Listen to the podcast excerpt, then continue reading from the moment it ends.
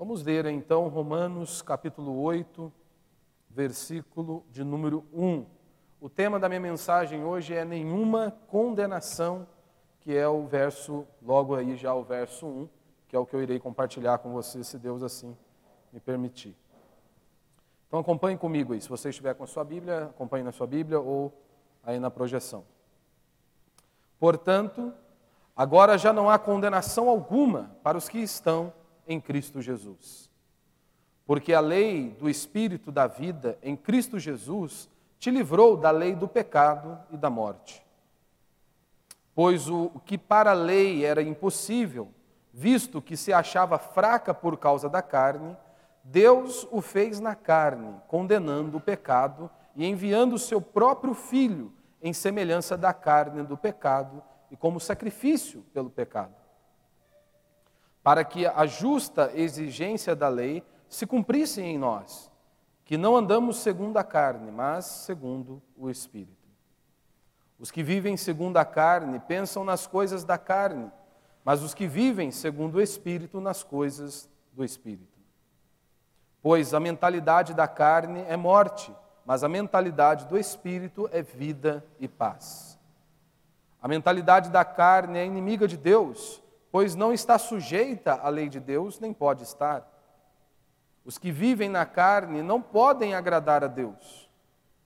Vós, porém, não estáis sobre o domínio da carne, mas do Espírito, se é que o Espírito de Deus habita em vós.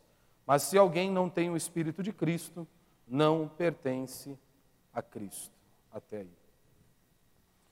Então nós precisamos nos lembrar que nós estamos estudando aqui a carta de Paulo aos Romanos e me esforço para pregar de maneira expositiva, ou seja, expor o texto bíblico, para que então haja uma compreensão, para que Deus possa falar comigo, com você, por meio da tua santa e poderosa palavra. E o meio de nós crescermos no conhecimento de Deus é por meio da Escritura. E isso muitas vezes é um trabalho árduo, difícil, e muitas vezes há algumas pregações que talvez para você seja mais fácil de digeri-la, de recebê-la, mais gostosa, um tema mais fácil, né? e, e nós precisamos nos esforçar. Então, da sua parte também exige, demanda esforço, concentração, desejo em aprender da palavra de Deus, em conhecer a Deus por meio da verdade, para que você possa cultuá-lo da maneira que Ele ordena, para que você possa ter uma vida que realmente glorifique a Deus, e isso só virá por meio do conhecimento da verdade. Então, exige também de você esse desejo em conhecer ao Senhor, em aprender mais da palavra de Deus, que vai demandar aí muita dedicação de ambos os lados. Então, quando nós chegamos aqui, como eu disse, eu vou falar basicamente sobre o verso 1, aonde Paulo diz: "Portanto, agora já não há condenação alguma para os que estão em Cristo Jesus. Quando nós chegamos diante aqui do capítulo 8, há uma regra para que você possa ter uma compreensão correta, não apenas das Escrituras, mas de qualquer coisa que você estiver lendo, você precisa seguir algumas regras para que você tenha uma interpretação correta do que se está lendo. E quando se trata da Escritura, nós precisamos ainda mais de atenção e respeitar este conceito. Por exemplo, aqui nós temos a palavra portanto. Esta é a palavra inicial que abre aqui justamente o capítulo 8. E de uma forma imediata, esta palavra prende a nossa atenção. E ela é de suma importância para que nós tenhamos uma compreensão correta aqui do capítulo 8. Sempre que eu e você iniciamos uma nova sessão, um novo capítulo, ou uma nova porção das Escrituras, nada é mais importante do que você entender bem a conexão daquele texto que você está lendo, daquele capítulo que você está lendo, com as outras porções das Sagradas Escrituras. Nós temos que aprender a respeitar o texto sagrado. E com o capítulo 8 não é diferente. Muitas pessoas elas erram as suas interpretações justamente porque elas não prestam atenção ao contexto seja imediato, por exemplo, aqui desta carta, o contexto geral desta carta e o contexto mais amplo, que é de toda a Escritura. É muito insensatez tomar um versículo ou um texto e interpretá-lo sem respeitar o contexto que ele está inserido. E é justamente aí que muitas pessoas erram. Ou seja, se você vai para um texto, interpreta o texto, sem respeitar o contexto imediato e geral daquele texto, vai acontecer o que muitos pregadores têm feito hoje em dia. Eles trabalham desta maneira para que a Escritura possa dizer o que eles querem ouvir. Então, eles pegam um versículo de maneira isolada para tentarem estabelecer uma doutrina e a interpretação que eles querem que o povo é, receba goela abaixo. Como, por exemplo, aqui no estado do Rio, é, um povo que se dizia Igreja do Senhor, pegaram um versículo na Escritura que diz que o amor de Jonatas por Davi era maior do que o amor de mulheres. Todos nós conhecemos a história de Davi. Davi não, não tinha medo de mulher. Algumas pessoas podiam achar que Davi não gostava de mulher. Pelo contrário, né, ele decidiu até pegar a do próximo. E então eles pegaram, este povo pegou este versículo, aonde dizia que o amor de Jonatas por Davi era maior do que o amor por mulheres, e fundaram ali então, e eles chamam de igreja, uma igreja homossexual, formada por homossexuais. Eu sei que este é um exemplo bem grotesco, mas é exatamente isso que muitos fazem com as sagradas escrituras diariamente. Eles não se submetem ao texto sagrado. Eles pegam uma porção da escritura, não respeitam o contexto imediato e saem aí então tendo uma aprovação que eles dizem que tem por meio da palavra de Deus. Ou seja, desse jeito você faz as escrituras dizerem o que você quiser que elas digam, se você pega um texto isolado e trabalha sobre ele. Ou seja, uma das formas de nós nos protegermos desse erro é justamente considerar o contexto, que é o que nós devemos fazer aqui. Isso pode acontecer com versículos, mas pode acontecer também com capítulos, que é o caso aqui do capítulo 8 de Romanos. Então, quando eu e você chegamos aqui no capítulo 8 de Romanos, nós mais uma vez precisamos nos perguntar qual é o contexto a qual esse texto está inserido? O que, que o apóstolo Paulo nos quer dizer por meio desta exposição? Ou seja, quando nós chegamos aqui no capítulo 8, nós precisamos nos perguntar. E a palavra aqui, portanto, ela já nos coloca de forma imediata numa pista, nos dá uma pista certa, um caminho a qual nós devemos trilhar. Porque justamente a palavra, portanto, já diz assim sendo, deste modo, ou seja, quando Paulo diz portanto, ou seja, há ali uma dedução que ele vai tratar de algo que ele já falou anteriormente. Então é isso que ele quer dizer. O que eu vou anunciar agora, eu já falei anteriormente e agora eu vou destrinchá-lo de uma maneira um pouco mais minuciosa.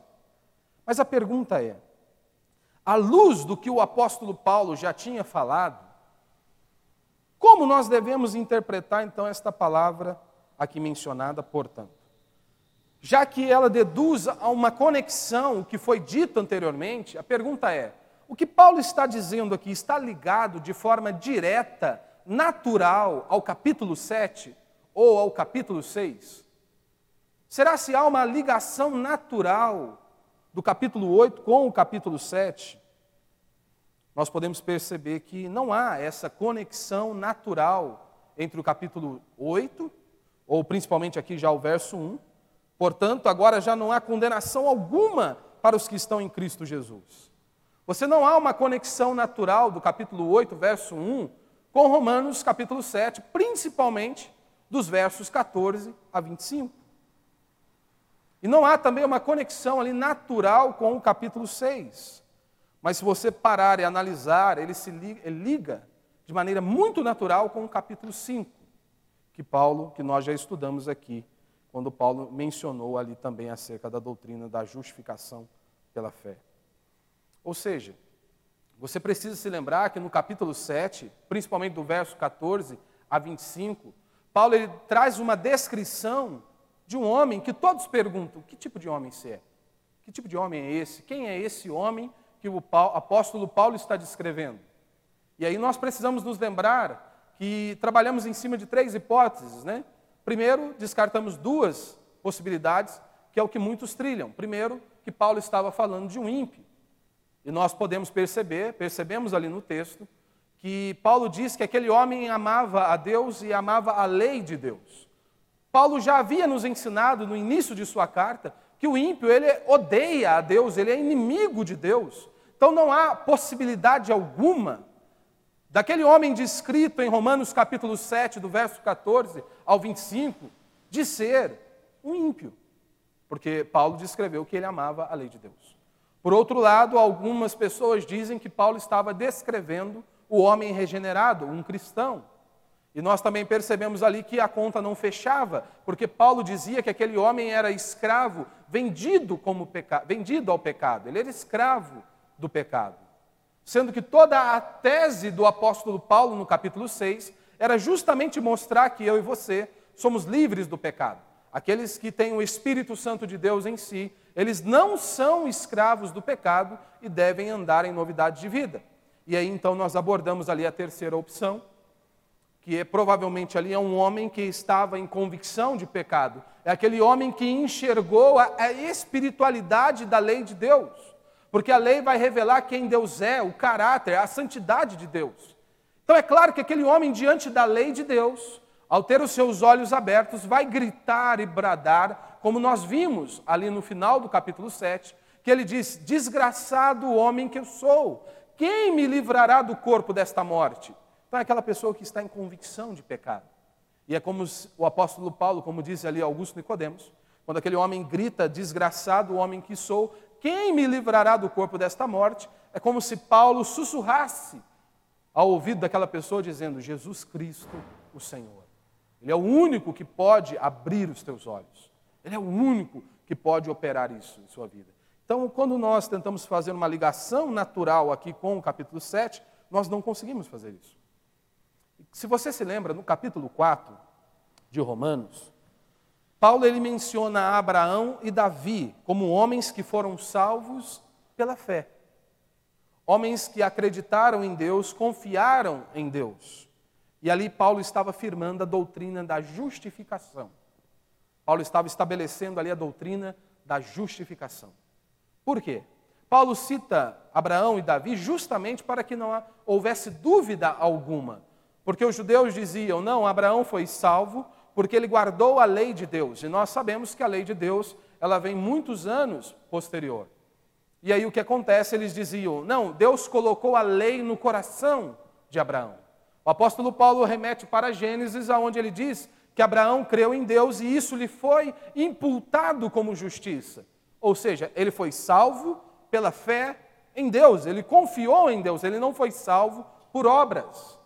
Paulo cita esses dois nomes para trazer ali uma solidez àquilo que ele estava ensinando acerca da doutrina da justificação pela fé somente em Cristo Jesus. E ainda no capítulo 4, se você se lembra, Paulo ele continua desenvolvendo o seu tema, mas agora ele trabalha de uma maneira um pouquinho mais detalhada, onde ele anuncia a nossa união com Cristo. Ele trata disso do verso 12 ao verso 21, ele trata da doutrina da nossa união com Cristo. E ele nos apresenta isso.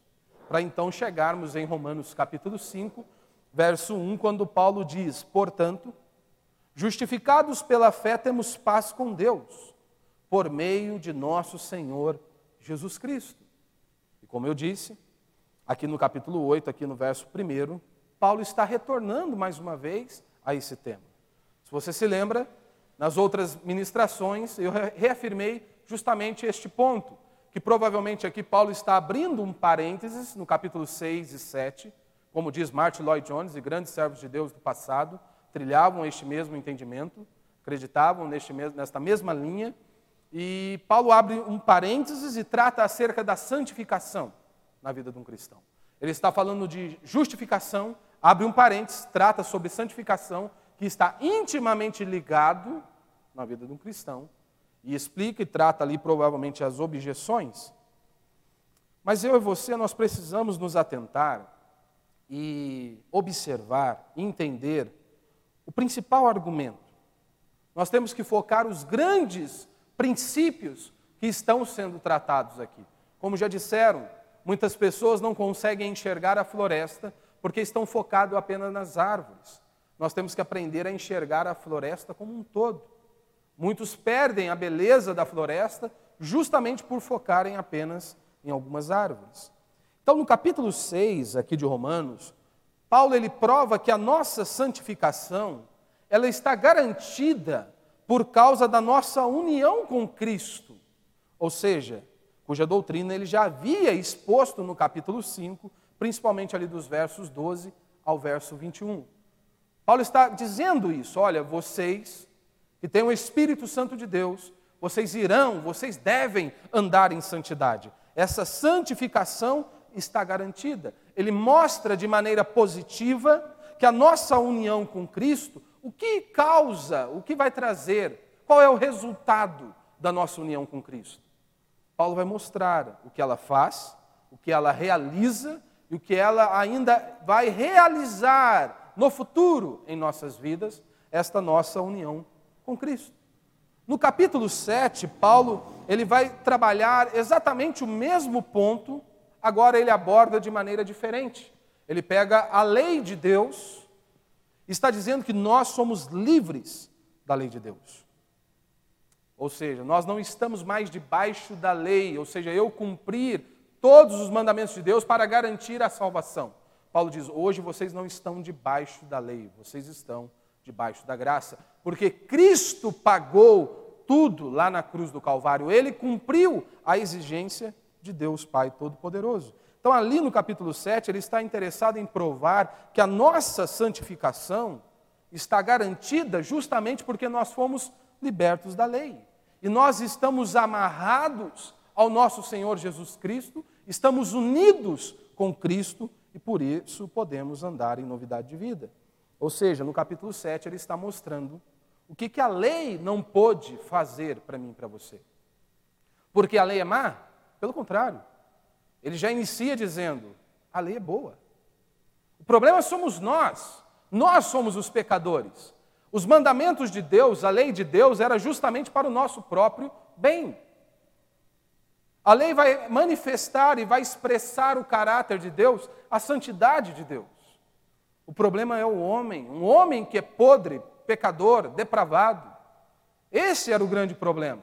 Tanto que Paulo ele vai citar ali o mandamento da cobiça, que vai justamente abordar todos os outros nove mandamentos. Porque afinal de contas, uma pessoa só rouba ou mata justamente porque ela quer o que é do outro. E então Paulo cita também ali a cobiça para mostrar a podridão que há em meu e em seu coração. Porque muitas vezes a nossa esposa, os nossos filhos ou pessoas que nós amamos não sabem da podridão que passa dentro dos nossos corações. Você já parou para analisar? Você não fica perplexo ao olhar para o seu coração, que a Bíblia diz que é corrupto e desesperadamente enganoso? Você não fica chocado? Você já parou para analisar? Tamanha podridão, miséria que passa aí dentro? É assim que a Escritura nos descreve. É exatamente como então que nós, o que a lei poderia fazer a nós? Era a sentença: vocês são pecadores vocês estão corrompidos. Ou seja, uma sentença foi decretada acerca de toda a humanidade. Todos pecaram destituídos estão da glória de Deus. E então, dos versos 14 a 25, ainda no capítulo 7, nós nos deparamos com este homem.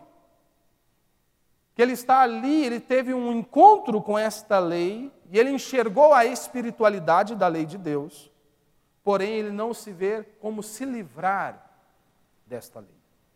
Quando você olha, por exemplo, para a história da igreja, há inúmeros relatos de homens que foram tiveram seus olhos abertos, mas que eles estavam ali num processo de conversão, num processo de nascimento, estavam, estavam nascendo de novo. E muitos levavam um grande tempo neste processo. É como, por exemplo, um filho, quando ele está, sendo, ele está ali sendo gerado no ventre da mãe, há nove meses até que aquela criança nasça. Vem a este mundo. E algumas pessoas, quando você lê a história da igreja, você olha para os servos de Deus do passado, você percebe esses relatos. Homens que enxergaram a podridão, a miséria, mas muitos ficaram às vezes dias, meses, angustiados porque não conseguiam se livrar deste pensamento. Eles não conseguiam se livrar desta sensação de não conseguir cumprir a lei de Deus e estarem debaixo da ira de Deus. Até que então o Espírito Santo abre os olhos, quebranta o coração e mostra, como nós vemos aqui na Escritura, o único meio pelo qual nós podemos ser salvos é Jesus Cristo, nosso Senhor. Então, meu irmão, nenhum ser humano por si só pode se arrepender dos seus pecados pela sua própria força. Isso, se não houver um ato de Deus agindo em nós, acabou. Nenhum ser humano por si só irá se arrepender dos seus pecados. Haja visto que nós odiamos a Deus, nós somos inimigos de Deus. Toda a humanidade é descrita desta maneira. O homem odiava a Deus, era inimigo de Deus. Então é claro que nós mais gostávamos era totalmente contrário ao que a Escritura diz que nós devemos fazer. Então é claro, como a Escritura diz, que o Espírito Santo precisa, é o Espírito Santo que vai nos convencer do pecado, do juízo e da justiça.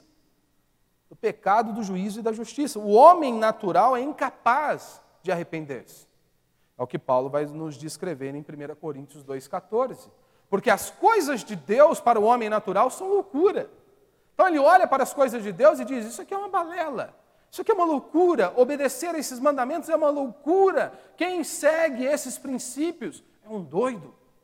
É isso que Paulo vai nos descrever em 1 Coríntios 2, 14. Então, esses versículos iniciais aqui de Romanos, capítulo 8, verso 1, tem uma preciosidade gigantesca para mim e para você.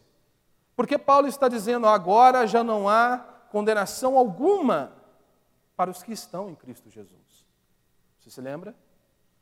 Logo no início, se vocês pecarem, vocês vão morrer. O homem pecou. Então nós temos desde a criação uma sentença com relação ao homem. Vocês são culpados. Vocês merecem a morte e o inferno. Esta é a sentença que Deus havia dado acerca do homem. Mas agora o apóstolo Paulo está dizendo: agora já não há mais condenação. Mas note que Paulo não está dizendo que todos estão livres desta condenação. Não é isso que o apóstolo Paulo está dizendo. O apóstolo Paulo não está dizendo que toda a humanidade não está mais debaixo da ira de Deus. Paulo está dizendo: não há mais condenação alguma para os que estão em Cristo Jesus. Então, isso é uma boa nova para nós cristãos, que o Espírito Santo habita em nós. Nós podemos dormir em paz, podemos ir para os nossos lares, colocarmos a nossa cabeça sobre o nosso travesseiro e descansarmos. E mesmo que o Senhor nos recolha, mesmo que a cortina desta vida se feche, nós sabemos que estaremos e passaremos a eternidade conhecendo ao Senhor. As pessoas ficam preocupadas com macumba, olho gordo, inveja,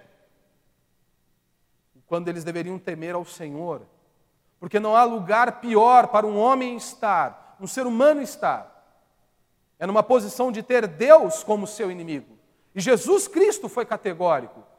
Aquele que não crê em mim já está condenado. O mundo estabelece um padrão de justificação. Nós temos visto nesses dias pessoas que doaram milhões e muitos viveram uma vida depravada ao longo desta existência. E o mundo está dizendo: esses homens foram redimidos, esses homens são boas pessoas. Mas você não compra a sua salvação. Não importa quantos milhões você possa doar, quantas cestas básicas você possa dar. Não é isso que nos dá a garantia à vida eterna. Então não importa o que o mundo diga acerca desses homens, Cristo foi categórico ao dizer: quem não crer em mim já está condenado. Gandhi olhava para os mandamentos de Jesus e ficava extasiado, elogiava os mandamentos de Cristo e dizia que Cristo era um bom mestre.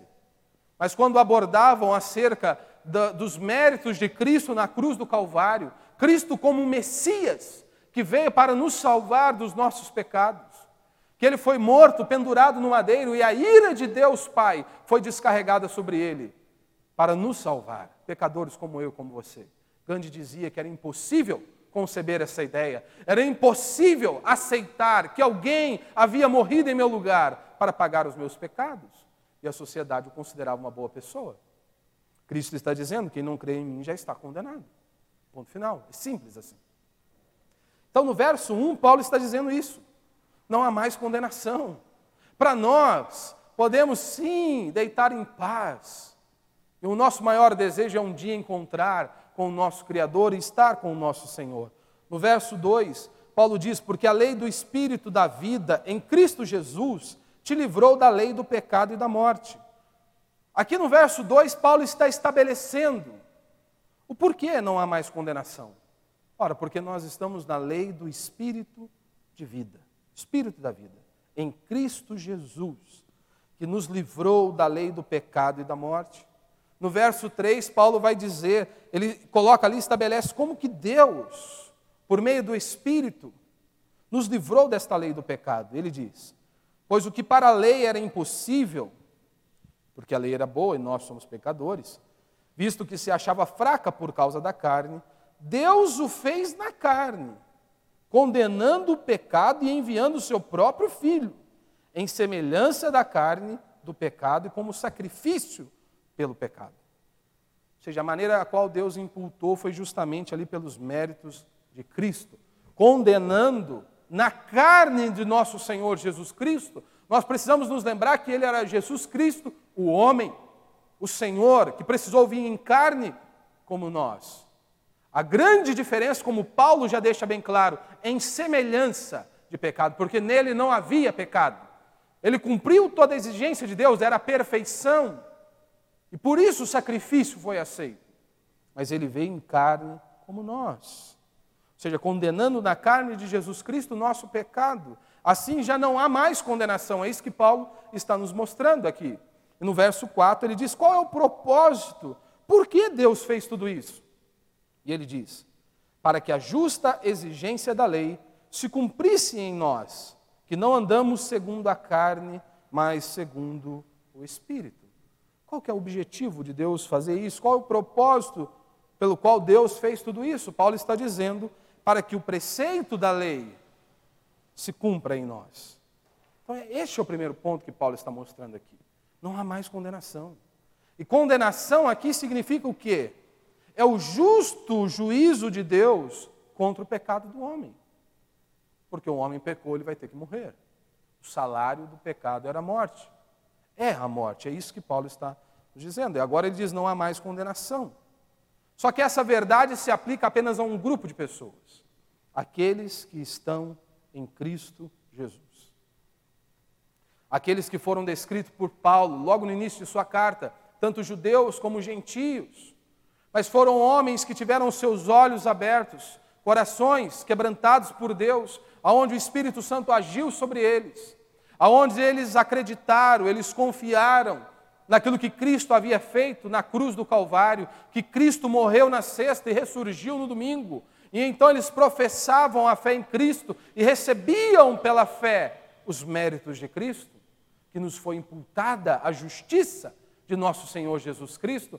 São esses homens que Paulo está falando que andarão em novidade de vida, de maneira que Cristo seja glorificado por meio de sua existência. É desses aqui que Paulo está falando. Para esses não há mais condenação. Para os filhos de Deus não há mais condenação. Então nós não temos que temer a nada, nós não temos que temer a morte. Nós não precisamos temer a morte. Se hoje Deus fechar a cortina desta vida, você precisa ter essa certeza que Paulo está nos trazendo aqui no capítulo 8, e ele já traz tudo que ele vai abordar no capítulo 8, aqui nos primeiros versos, que é a certeza da salvação. Que eu e você não precisamos ficar preocupados se Deus fechar a cortina desta, desta vida. Nós vamos nos apresentar com base nos méritos de Cristo Jesus, aonde Deus já não olha para nós como inimigos dele, porque Paulo descreveu em Romanos capítulo 5, verso 1, agora justificado pela fé temos paz com Deus. Nós já não somos mais inimigos do Senhor. E nós estamos neste processo de transformação, de santificação, que é o objetivo de eu e você estarmos aqui neste culto. Domingo após domingo, quarta após quarta, é nos parecermos com Cristo é termos as nossas vidas transformadas pela palavra de Deus. Essa é a boa notícia para mim e para você. Aqueles que estão em Cristo Jesus não há mais condenação. Deus não olha mais para mim e para você como inimigos dele. Nós podemos deitar em paz. Se Deus nos recolher, nós estaremos ali e passaremos a eternidade conhecendo ao Senhor. E Paulo ele vai explicar no versículo 2 o porquê que não há mais esta condenação. É o que ele diz aqui, porque a lei do Espírito da vida em Cristo Jesus te livrou da lei do pecado e da morte. Aqui Paulo, como Augusto Nicodemos vai trazer em sua exposição, ele diz que a lei aqui é como um princípio daquilo que Deus já havia estabelecido logo no início. Não se refere diretamente à lei de, dada por Deus a Moisés, ou seja, é um padrão, é uma regra, é uma norma que Deus havia estabelecido. Você se lembra? A lei do pecado e da morte. Vocês pecaram, vocês vão morrer. Deus havia estabelecido uma norma. Deus já havia dito isso àquele casal. Se você pecou, vocês vão morrer. Esta é a regra. E toda a raça humana está debaixo desta norma. Por outro lado, você tem a lei do Espírito da vida em Cristo Jesus. Ou seja, mediante aquilo que Cristo fez lá na cruz do Calvário. Aonde ele vai como nosso substituto. Por isso que você tem que se lembrar. Cristo está naquela cruz, pendurado no madeiro como nosso substituto. E por isso a sua justiça nos é imputada, pela fé. Ele, pendurado no madeiro, nosso representante. E o sacrifício que foi feito na, no Calvário foi aceito por Deus. E nós temos esta convicção porque Deus o ressurgiu dentre os mortos. Ou seja, o sacrifício foi perfeito, foi aceito pelo nosso Senhor, pelo Deus Pai Todo-Poderoso. Então é isso que Paulo está dizendo. Agora, ele, como o Espírito está aplicando em minha vida, pela fé eu recebo os méritos de Cristo que foram feitos lá na cruz do Calvário, aonde ele vai trazer vida aos pecadores e os livrando de toda a condenação. É isso que o apóstolo Paulo está nos mostrando. Como Deus pode fazer isso? Ele diz aqui no verso 3: Pois o que para a lei era impossível, visto que se achava fraca por causa da carne, Deus o fez na carne, condenando o pecado e enviando o seu próprio filho em semelhança da carne do pecado, como sacrifício pelo pecado. Nós éramos pecadores, a lei é santa, a lei é boa. O que, a lei poderia fazer por nós? Nada. Ela não poderia trazer vida aos pecadores. Pelo contrário, iria trazer justamente a condenação, é o raio-x para mim e para você. Nós somos podres, depravados, e a lei vai mostrar o caráter de Deus, quanto que Deus é santo. Ou seja, não poderia trazer isso para nós. E a maneira? É Deus enviando o seu filho. Um alto preço foi pago na cruz do Calvário. Por isso que você não pode se apresentar a Deus de qualquer maneira. Por isso que você não pode cultuar a Deus de qualquer maneira. Um alto preço foi pago na cruz do Calvário para que eu e você pudéssemos abrir os nossos lábios, erguer as nossas mãos aos céus e cultuar a Deus. Um alto preço foi pago no madeiro para que hoje eu e você pudéssemos adorar a Deus. Mas muitos não têm a consciência disso. Então você deve se portar diante de um culto e celebrar ao Senhor com temor, com reverência, adorá-lo e cultuá-lo, porque é um privilégio para você, é um privilégio para mim estarmos neste lugar e ouvirmos a pregação do Evangelho. É um privilégio para nós. Privilégio para nós. Então você deve vir para um culto como esse com um desejo de aprender, de conhecer e de conhecer a Deus acima de tudo, por meio da exposição da palavra dele. Esse deve ser o seu objetivo. Um alto preço foi pago. Alto preço foi pago. Lembre-se disso, é em semelhança de carne pecaminosa, porque Cristo não tinha pecado. Ele não tinha pecado. Então, na cruz, Deus condena na carne de nosso Senhor Jesus Cristo o nosso pecado. Cristo está ali como nosso substituto. Para que Deus fez tudo isso? O verso 4 ele diz: Para que a justa exigência da lei se cumprisse em nós, que não andamos segundo a carne, mas segundo o Espírito. Ou seja, o fim, a fim de que o preceito da lei, ou seja, qual, a finalidade, a demanda da lei, que se cumpra em nós. Esse era o objetivo. Esse é o objetivo. Como eu disse, a lei vai expressar a santidade de Deus, o caráter santo de Deus. O preceito da lei é que nós sejamos como nosso Deus. Mais uma vez, esse é o objetivo de você estar aqui, ou pelo menos deveria ser o objetivo de você estar aqui? Se parecer com Cristo, por meio da verdade. Conhecê-lo culto após culto, reunião após reunião. E como Paulo nos diz aqui em Romanos, para que nós possamos nos parecer com Cristo. Você almeja isso? Se parecer com o seu Senhor? Este é o seu desejo? Se parecer com Cristo Jesus? Porque um cristão des deveria desejar e almejar isso, se parecer com o seu Senhor. Ou seja, o preceito da lei é cumprido em Jesus Cristo e foi o nosso substituto ali na cruz do Calvário. Então a justiça de Cristo nos é imputada, nós temos essa certeza da salvação. E é justamente isso que o apóstolo Paulo ele vai trabalhar aqui no, em Romanos capítulo 8. Ou seja, o grande tema aqui é justamente o que ele já diz no verso 1. Paulo, como um bom expositor, ele já traz de uma maneira clara, simples, o que ele vai conduzir naquele momento.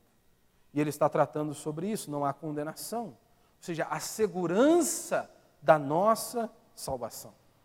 E então, todo o capítulo 8, Paulo vai trazer inúmeros exemplos para consolidar a minha, a sua fé trazer consolo, trazer refrigério, que nós não precisamos temer a nada. E ele vai concluir no capítulo 8, no final do capítulo 8, vai trazer as aplicações que estão ligadas a mim e a você: angústias, tribulações, sofrimentos, fome. Paulo diz: nada poderá nos separar do amor de Deus. Ele repete o que ele disse aqui logo no início do capítulo 8, capítulo 8. Não há condenação para aqueles que estão em Cristo Jesus. Nós estamos livres do pecado. Nós não estamos mais na carne. O que está na carne? Ora, aquela pessoa que nasceu apenas de Adão. É aquela pessoa que não se arrependeu dos seus pecados. É aquela pessoa que não nasceu de novo. Ele só nasceu de Adão, então ele está condenado. Ou seja, aquela pessoa que segue os seus próprios desejos. Esses homens não agradam a Deus. Você se lembra dos fariseus? Pareciam ser homens piedosos, mas eles não agradavam a Deus. Eles não haviam nascido de novo. Jesus olha para aqueles homens e diz: Vocês não vão entrar no céu, e vocês estão tentando bloquear a entrada. Mesmo que vocês tenham esse domínio e esse aparente zelo pela Escritura, vocês estão condenados. Jesus olha para aqueles homens e diz que eles estavam indo para o inferno. É o que nós vemos na Escritura, João 3,18. Quem nele crê não é condenado, mas quem não crê já está condenado, pois não crê no nome do Filho unigênito de Deus. João 3,36 ele diz: Quem crê no Filho tem a vida eterna. Quem, porém, mantém-se em desobediência ao Filho não verá a vida. Mas sobre ele permanece a ira de Deus. Como eu acabei de citar aqui no início, o exemplo de Gandhi. Parecia ser um homem bom, mas está condenado. Quantos estão dentro de inúmeras religiões? Parecem ser boas pessoas, mas se não creem em Cristo, estão em falsas religiões. Se não creem em Cristo, estão condenados. É exatamente isso que a Escritura diz de forma clara. Não importa se ele doou inúmeras cestas básicas, não importa se ele pregou que deve se amar o próximo, como muitos fazem, muitas falsas religiões fazem, mas se não crê em Cristo está condenado. Então, meu irmão, aqui de forma rápida, quem não está na carne pensa de maneira carnal.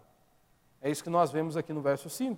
Os que vivem segundo a carne pensam nas coisas da carne mas os que vivem segundo o Espírito nas coisas do Espírito. Ou seja, em 1 Coríntios 2,14, Paulo vai dizer que o homem natural não pode compreender as coisas do Espírito porque parecem loucura. Então, o homem carnal, natural, ele não vai seguir as coisas espirituais. Se ele pensa de maneira carnal, ele vai agir de maneira carnal. Só, só que pensar de maneira carnal e agir de maneira carnal não é apenas pensar em orgias ou sensualidade. Uma pessoa ela pode pensar de maneira carnal em coisas até que são lícitas, como, por exemplo, o trabalho, a família, o emprego. Os carnais só pensam nas coisas aqui desta terra. Nós lemos em Colossenses, isso eu coloquei. Pensai nas coisas lá do alto, não nas que são aqui desta terra. Só pensam nas coisas desta terra. Coisas que muitas vezes não são pecaminosas em si mesmo, mas são aqui desta terra. Casar, ter um bom emprego, um conforto, não é pecaminoso em si mesmo, mas é aqui desta terra. Só pensam nesta vida. Meu irmão, o que é 70 anos comparado com a eternidade? O que é 70 anos comparado com a eternidade? Mesmo que eu e você venhamos viver aqui 70, 100 anos de sofrimento, o Filho de Deus, ele sabe que nada se compara com a glória que há de ser revelada.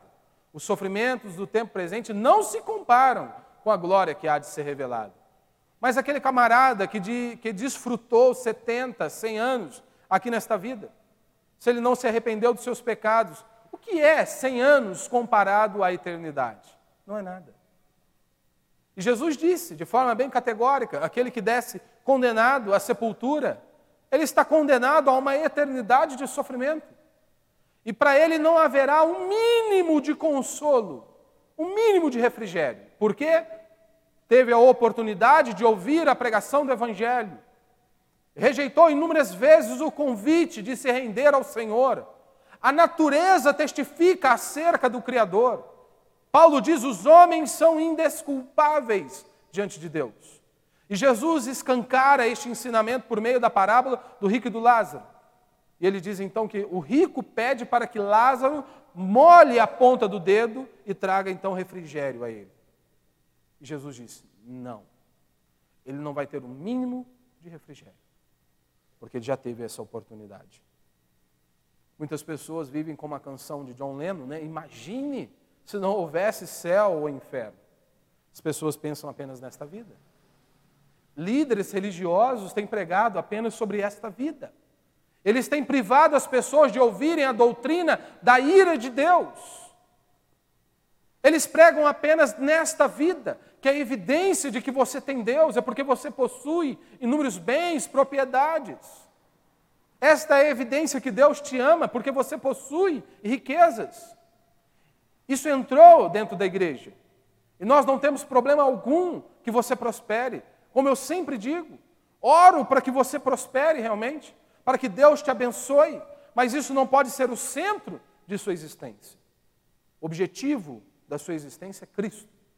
Parecer com Cristo, viver para a glória de Deus Pai. Mas isso tem entrado.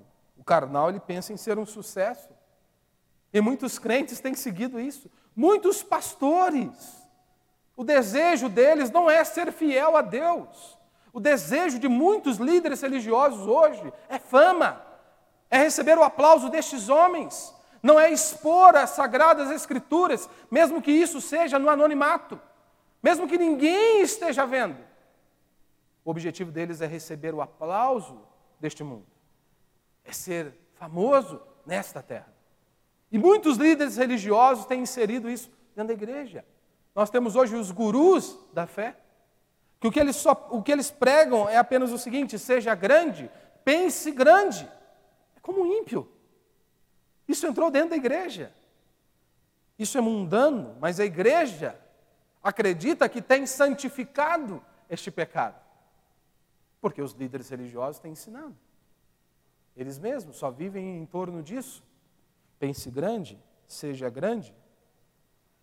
Interessante que no Salmo 131, Davi diz: Senhor, meu coração não é arrogante, nem os meus olhos são altivos. Não busco coisas grandiosas e maravilhosas demais para mim. Na verdade, acalmo e sossego a minha alma. E o exemplo que ele usa é fenomenal. Como uma criança desmamada nos braços da mãe, assim é minha alma, como essa criança. Estou tranquilo. Ó Israel, põe tua esperança no Senhor, desde agora e para sempre. Esse era o objetivo dele. Esse deve ser o nosso objetivo. Paulo diz no capítulo 5, verso 1, que justificados pela fé temos paz com Deus. Todo o trabalho, todo o plano de redenção, não é para que você seja feliz, não é para que você possua riqueza.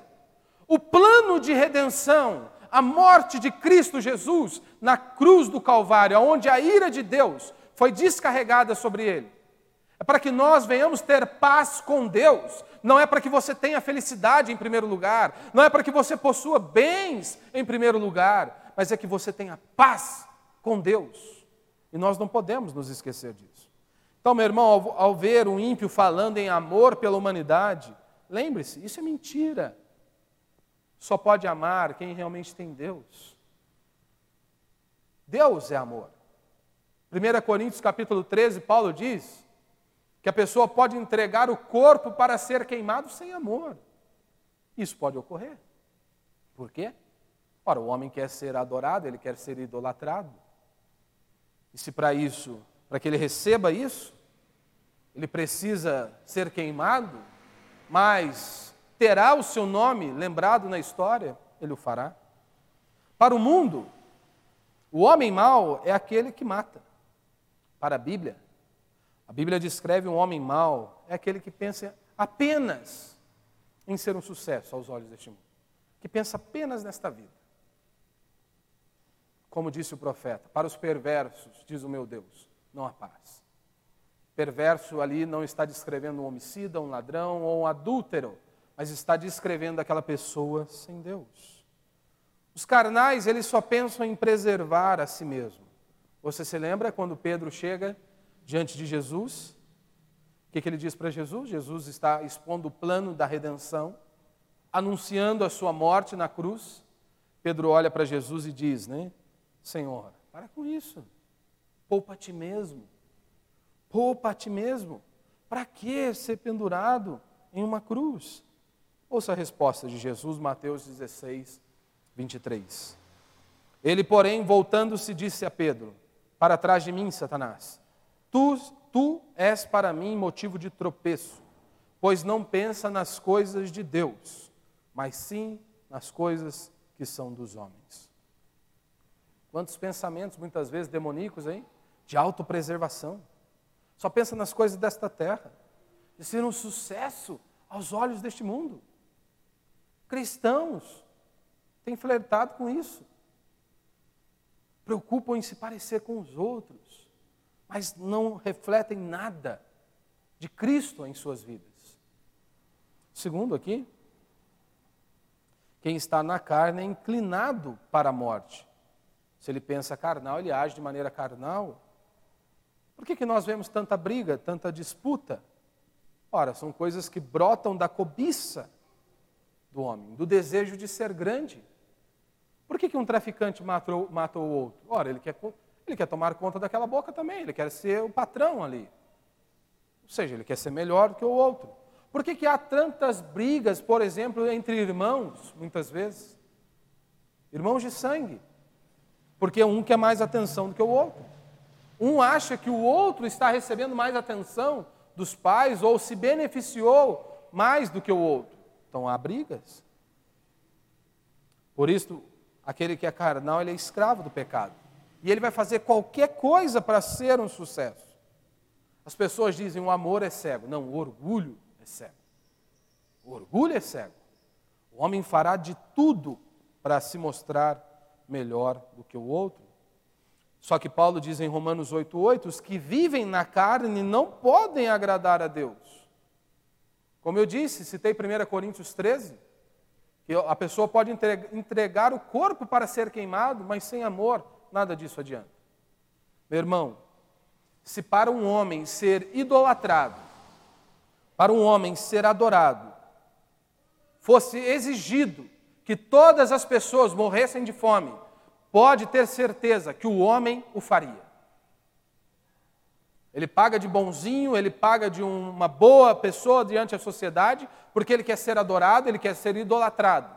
Mas se para ele receber esta adoração e esta veneração exigisse dele que todos morressem de fome, pode ter certeza que eles trilhariam esse caminho. Porque é isso que Paulo está dizendo.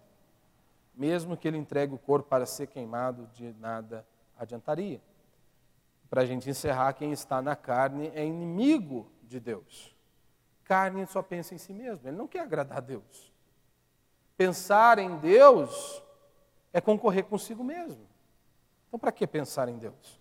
O fariseu parecia uma boa pessoa, mas foram eles que mataram Jesus. O sumo sacerdote ficou escandalizado. Foram aqueles homens que tinham conhecimento. Todas as vezes vai ser assim. Quando você quer é, formar o seu próprio reino, você vai lutar contra o reino de Deus. Quando você quer edificar o seu próprio reininho, conduzir a sua vida do jeito que você bem entende, você vai lutar com Deus. Nós precisamos entender, toda a humanidade precisa entender. Deus é o dono da vinha. É Ele quem dita as ordens. É Ele quem dita as regras. O grande problema que nós enfrentamos desde lá do jardim do Éden é que o homem quer ser Deus.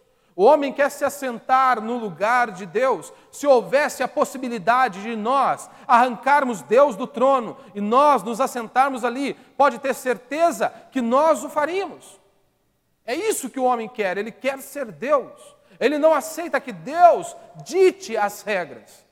Ele não aceita que Deus tenha o controle do universo em suas mãos. Eles ficam furiosos quando dizemos que Deus é soberano, que Ele é poderoso sobre tudo e sobre todos. Por isso que o homem reclama de tudo, vive reclamando, reclama de tudo. Pessoas vão lutando contra Deus. Por exemplo, Quantas pessoas se casam, meses depois estão se divorciando? Qual o argumento que elas usam? Muitos sabem qual que eles usam? Eu quero ser feliz. Esse é o meu objetivo, ser feliz. Mas o que Deus diz?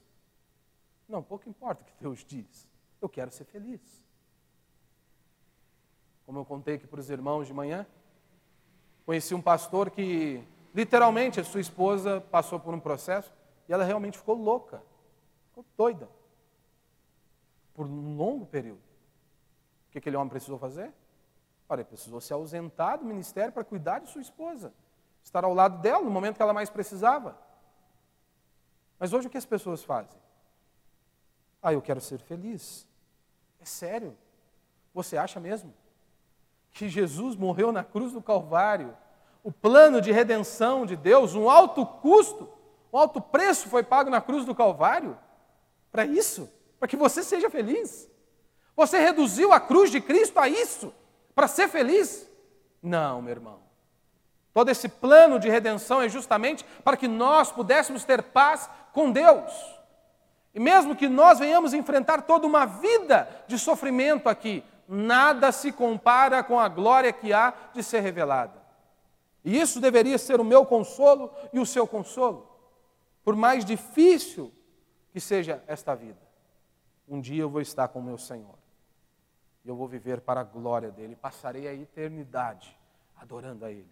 E como disse João, lá não haverá choro, ele vai enxugar dos nossos olhos toda lágrima, não vai ter dor, não vai ter angústia, não vai ter sofrimento. Então, este tempo que nós vivemos aqui, 70, 100 anos para algum, não se compara com a eternidade aonde lá, como já disseram, servos de Deus aí já disseram, quando nós nos apresentarmos diante de Deus, primeiro segundo, você vai esquecer dos 70, 100 anos de dor e angústia que você viveu aqui nessa terra, porque nada se compara com a eternidade.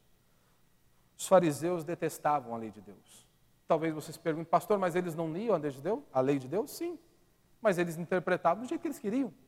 Então eles manobravam a escritura para dizer o que eles queriam ouvir e eram inimigos de Deus. Por que, que algumas pessoas não aceitam algumas doutrinas? Interpretação diferente? Não. Rebeldia mesmo. Rebeldia. Não querem se submeter à palavra do Senhor. Então, meu irmão, que eu e você, por esses dias, você possa ler aí Romanos capítulo 8 lá na sua casa, medite. E o que Paulo vai decorrer nos outros versículos é justamente o que ele acabou de anunciar: não há mais condenação.